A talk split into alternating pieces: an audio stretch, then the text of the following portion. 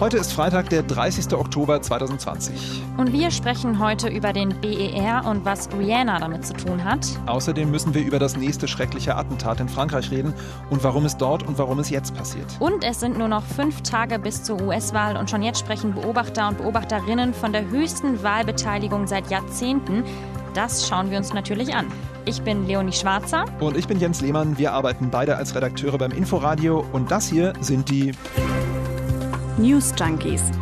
Was du heute wissen musst. Ein Info-Radio-Podcast. Wir haben schon gestern viel über den Lockdown Light, den sogenannten, gesprochen. Auf den haben sich ja Bund und Länder in seltener Einstimmigkeit geeinigt. Heißt, in den einzelnen Ländern sind jetzt auch keine Überraschungen mehr zu erwarten eigentlich, oder? Genau, also gestern hat der Berliner Senat getagt und die Beschlüsse schon umgesetzt, allerdings mit einer Ausnahme. Mhm. Auch Amateursportvereine dürfen ja grundsätzlich nicht mehr trainieren, aber Kinder bis zwölf Jahre, die können weiter Sport machen. In festen Gruppen und an der frischen Luft, das sind die Voraussetzungen. Und nächster Punkt, der Senat hat so ein bisschen zumindest die Sperrstunde gelockert. Der regierende Bürgermeister Müller hat zumindest gesagt, dass man sich auch nachts um eins noch eine Pizza bestellen kann. Woher weiß der Mann eigentlich so genau, wie ich lebe? Interessant. Aber das Verkaufsverbot für Alkohol ab 23 Uhr, das gilt weiter. Also mhm. Jens, du musst dir das Bier zur Pizza um 22.50 Uhr spätestens liefern lassen. Ja, oder 22.55 Uhr, mal gucken, ja. Äh, wie auch immer. In Brandenburg tagt die Landesregierung gerade noch. Stand jetzt 15.44 Uhr. Wir stehen hier gerade im Studio. Aber da hat Ministerpräsident Voigtke schon heute Morgen im Landtag gesagt, wir machen das so wie mit den anderen Ministerpräsidentinnen und Präsidenten verabredet. Also äh, ist eigentlich auch da keine Überraschung zu erwarten. Man kann sagen, Berlin und Brandenburg machen dicht. Mhm. Dafür macht aber was anderes auf, auf das wir seit Jahren, Jahrzehnten schon fast mhm. warten. Yippie!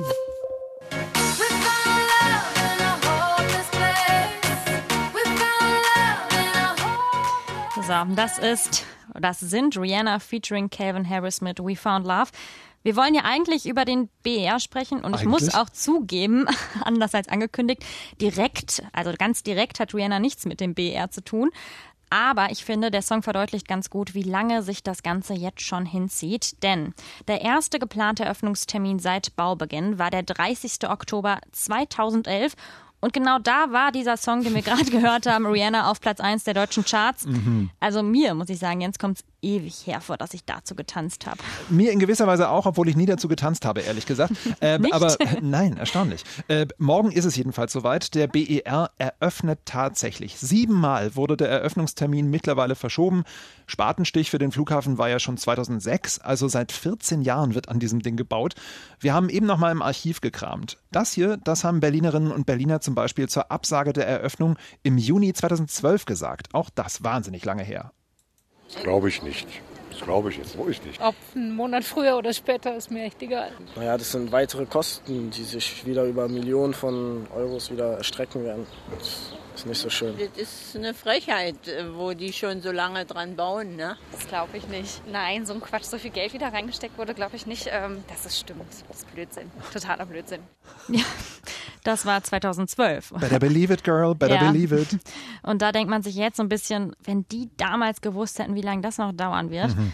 Aber die Absage der Eröffnung im Juni 2012, die war besonders spektakulär von den ganzen Absagen, die wir so kennen. Ja. Gerade mal knapp vier Wochen vor dem geplanten Termin wurde gesagt, nee, sorry, wir schaffen es doch nicht. Das muss man sich mal überlegen. Da waren schon die Einladungskarten für die Eröffnungsparty verschickt. Manche Menschen hatten sogar schon Flugtickets, auf denen BER aufgedruckt war. Und dann das. Kein guter Tag für den Flughafen Berlin-Brandenburg. Willy Brandt. Kein guter Tag für die Bürgerinnen und Bürger unserer beiden Länder. Ja, Berlins damaliger Bürgermeister Klaus Wowereit hat hier auf einer Pressekonferenz im Mai 2012 bekannt geben müssen, dass der BER eben doch nicht in vier Wochen eröffnen wird. Grund waren damals Probleme mit der Brandschutzanlage. Auch eines von vielen Problemen, muss eines man sagen. Vielen, ja. ähm, zum Beispiel kann man sagen, der BER, der hat es nicht so richtig mit Rolltreppen. Nein. Zum einen waren beim Bau Rolltreppen zu kurz geraten und deswegen musste man oben angekommen den Koffer quasi noch mal ein paar Stufen hochhieven. Mhm. Nicht so angenehm. Auch nicht wirklich barrierefrei, ehrlich gesagt. Nee. nee. Das ist mittlerweile aber behoben. Aber es gibt noch ein aktuelles Rolltreppendesaster. Und zwar können die Gäste vom Zug aus zwar bequem nach oben ins Terminal fahren, wenn sie ankommen, Aber wer aus seinem Malle-Urlaub wiederkommt, der muss erstmal schleppen, denn die Rolltreppen zum Bahnhof, also von oben nach unten, die gibt's nicht. Auch nicht besonders barrierefrei. Ja, oder was ich auch ziemlich krass finde, nächster Fall, vor sieben Jahren hat mal eine Zeit lang am BER Tag und Nacht das Licht gebrannt. Grund, die konnten das Licht einfach nicht ausschalten, weil die Lichtanlage nicht funktioniert hat. Nach einem damaligen Bericht der Märkischen Allgemeinen hatte der BER damals den Stromverbrauch einer Stadt von ungefähr 70.000 Einwohnerinnen und Einwohnern. Nur, dass der BER damals halt völlig leer war. Ja, und die Liste, die könnten wir noch ewig weiterführen. Also falsche Kabel, falsche Dübel, Lüfter, die bald von der Decke fallen. Und irgendwie fragt man sich ja nach all den Problemen, Verschiebungen, an wem liegt's denn? Hm. Also es gibt ja normalerweise für ein Problem auch immer jemanden, der verantwortlich ist. Die Schuldfrage ist immer wichtig. Ja, und bis heute hat ja trotz Untersuchungsausschüssen das Ganze wirklich kaum Konsequenzen. Rainer Brettschneider ist seit drei Jahren Aufsichtsrat der Flughafengesellschaft Berlin-Brandenburg und man muss sagen, er beschäftigt sich aber schon seit fast drei Jahrzehnten mit dem Flughafenprojekt. Und er hat im Inforadio eben zu dieser Sache gesagt, das ist ausgesprochen schwierig jetzt auf einen Punkt zu bringen. Ich kann nur sagen, alle haben Fehler gemacht und das ist eben genau das Problem dass es individuell ausgesprochen schwierig zu verorten war. Ja, alle haben Fehler gemacht, sagt er. Und auch linken Politiker Martin Delius, der war Vorsitzender des ersten BER-Untersuchungsausschusses im Berliner Abgeordnetenhaus, der hat im Inforadio gesagt, niemand ist überhaupt in die Verantwortung genommen worden. Klar, die politisch handelnden Akteure, darunter ja auch der ehemalige Ministerpräsident Platzig, natürlich Klaus Wowereit, die sind jetzt nicht mehr politisch in handelnden Positionen und insbesondere bei Klaus Wowereit muss man natürlich attestieren, dass auch der BER-Skandal damit was zu tun hatte. Aber eine persönliche Verantwortung, wie sie zum Beispiel beim ehemaligen Geschäftsführer Rainer Schwarz auf jeden Fall zu suchen wäre und zu finden wäre, die ist halt leider auch nicht umgesetzt worden, denn der hat ja seine Abfindung noch erstreiten können. Ja, also zusammenfassend kann man sagen, neun Jahre Verspätung mit mindestens 6,5 Milliarden Euro, dreimal so teuer wie ursprünglich geplant und trotzdem kaum Konsequenzen. Schon unglaublich, ja. Ja, gerade läuft auch der zweite BR-Untersuchungsausschuss. Aber auch da zeichnet sich nicht ab, dass der irgendwelche Konsequenzen haben wird. Ja, und jetzt stellt sich natürlich die Frage, wie geht es denn eigentlich weiter? Flughafen auf, Ende gut, alles gut? So leicht ist es natürlich leider nicht. Die Flughafengesellschaft hat jetzt schon gesagt, wir brauchen in den nächsten Jahren noch richtig, richtig viel Geld. Rund 795 Millionen Euro. Und jetzt kommen auch noch die Kosten der Corona-Krise obendrauf. Ja, und irgendwie finde ich, passt es auch zum BR, das eröffnet, wenn eigentlich gerade niemand fliegen mag. Also ein bisschen zu der Ironie dieser ganzen Flughafengeschichte. Aber man muss sagen, zumindest die Diskussion, ob der BR denn überhaupt groß genug ist für Fluggäste, die hat sich erstmal erledigt, ja, weil wer will gerade fliegen? Jetzt kommen wir zu einem sehr ernsten Thema. Äh, gestern hat es einen neuen mutmaßlichen Terrorangriff in Frankreich gegeben. Und zwar hat in Nizza ein junger Mann drei Menschen in einer Kirche getötet. Der mutmaßliche Täter ist ein junger Tunesier, der erst im September als Geflüchteter auf Lampedusa angekommen ist. Und noch bei der Festnahme soll er Allahu Akbar, Gott ist groß gerufen haben. Und dazu kommt ja, es ist gerade mal zwei Wochen her, dass in Frankreich ein Lehrer von einem mutmaßlichen Islamisten ermordet wurde. Und auch da war natürlich das Entsetzen und die Trauer in Frankreich groß. Da war es so, dass der Geschichtslehrer die umstrittenen Mohammed-Karikaturen, die eben auch schon das Charlie Hebdo-Attentat ausgelöst haben, in seinem Unterricht gezeigt hat. Jetzt hat es also eine christliche Kirche getroffen. Die Antiterrorermittler in Frankreich gehen auch deshalb von einem islamistischen Anschlag aus. Unsere Korrespondentin in Paris, Barbara Kostolnik, die hat uns heute Mittag nochmal erklärt, dass die beiden Taten wirklich zusammenhängen könnten. Der Angriff in Nizza ist offenbar eine Resonanztat, die sich auf das Attentat auf den Lehrer bezieht. Solche Taten werden nun auch außerhalb Frankreichs befürchtet. In Deutschland gehen Experten des Verfassungsschutzes von etwa 2000 Menschen aus, die eine islamistisch-terroristische Bedrohung darstellen können. Frankreich hat jedenfalls jetzt die höchste Terrorwarnstufe ausgerufen. Heißt erhöhte Polizeipräsenz und Wachsamkeit. Insgesamt 7000 Soldaten sind dafür jetzt abgestellt, öffentliche Gebäude zu schützen. Ja, Frankreich ist irgendwie ganz schön gebeutelt gerade. Auf jeden Fall. Ähm, denn Corona kann da jetzt quasi helfen, muss man schon so sagen. Denn Frankreich hat ja gerade unglaublich hohe Corona-Zahlen und deswegen gilt ab heute eher ein Lockdown und man darf sich sowieso nicht mehr ohne schriftliche Erklärung länger draußen aufhalten. Man fragt sich aber schon, warum es gerade jetzt wieder zu Anschlägen in Frankreich kommt.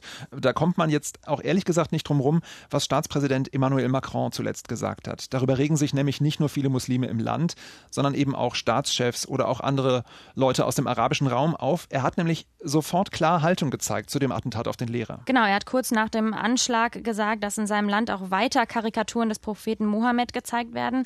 Außerdem hat er auch den Islam als eine Religion in der Krise bezeichnet. Und er hat jetzt schon mehrere Moscheen im Land schließen lassen, in denen er eben Hassprediger am Werk sieht. In der Türkei und in mehreren arabischen Ländern, da ist das überhaupt nicht gut angekommen. Da gab es empörte Reaktionen bis hin zu Boykottaufrufen. Man soll keine französischen Produkte mehr kaufen. Macron hat aber eben auch noch einen anderen Satz gesagt, den ich persönlich ziemlich erstaunlich fand. Er hat nämlich gesagt, dass sich Frankreich seine islamistischen Parallelgesellschaften selbst geschaffen hat. Und damit meint er eben die vielen Banlieues, also die armen Hochhausviertel äh, in Paris oder Marseille, die da so ein bisschen außerhalb liegen. Mhm da kann man tatsächlich schon von einer Ghettoisierung reden, wie Macron es auch genannt hat. Ja, und da haben dann Hassprediger leichtes Spiel, sagen Experten und meint eben auch Macron. Und das hat auch Christoph Arendt heute Morgen im Inforadio-Interview so gesehen.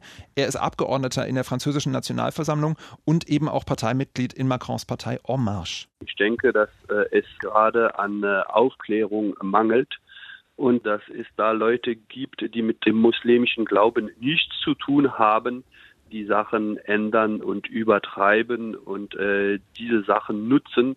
Äh, Sie haben ja in Deutschland die Bundeszentrale für politische Bildung. So Sachen gibt es in Frankreich nicht. Also in Frankreich fehlt es an politischer, aber auch religiöser Aufklärung, sagte ein Mitglied der Regierungspartei. Und deshalb geht man in Frankreich momentan auch von weiteren Attentaten in der nächsten Zeit aus. Ja, also Frankreich trifft es, wie gesagt, schon echt hart. Erst Rekord-Corona-Zahlen und jetzt auch noch der Terror wieder zurück im Land. Wir haben in den letzten Wochen schon sehr oft über die US-Wahl gesprochen, kann man sagen.